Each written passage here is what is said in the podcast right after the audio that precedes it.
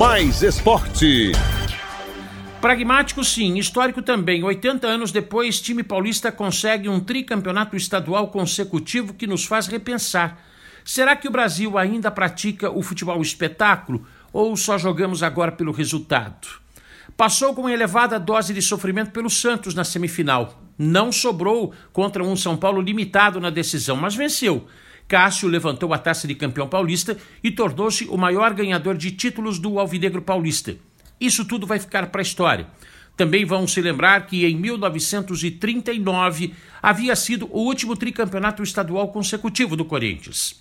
Nada mais vai prevalecer. Um treinador tricampeão na sequência pelo mesmo time aconteceu agora com Fábio Carilli. Só o segundo de todos os campeonatos estaduais em São Paulo em todos os tempos. O time não sobrou. No jogo de Itaquera, aliás, havia quase certeza de que a inoperância criativa das equipes iria forçar decisão nos pênaltis. Estava um a um quando Sornosa, da assistência, achou Wagner Love do oportunismo para definir o clássico 2 a 1. O medo do São Paulo foi superior ao futebol de pouca inspiração também imposto pelo adversário. Venceu o menos pior.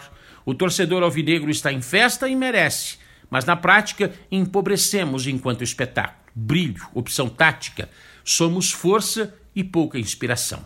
A essência do futebol brasileiro, lamentavelmente, já não é a mesma, mas está escrito e ninguém vai apagar. Corinthians, tricampeão consecutivo pela quarta vez, trigésimo título da sua história.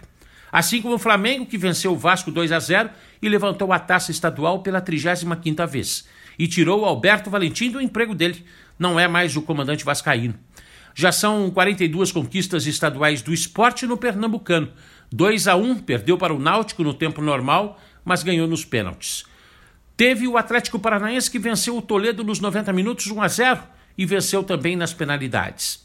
Teve Rogério Ceni se tornando campeão cearense ao bater o Ceará por 1 a 0 e Lisca perdendo o emprego do outro lado. O Fortaleza foi o campeão. Enfim, Teve volta olímpica, teve taça, teve festa, mas tem uma pulguinha atrás da orelha. Será que não podemos mais do que estamos fazendo? Não falo em resultado, falo em filosofia, em proposta de jogo. É para se pensar. De São Paulo, Nivaldo Decilo.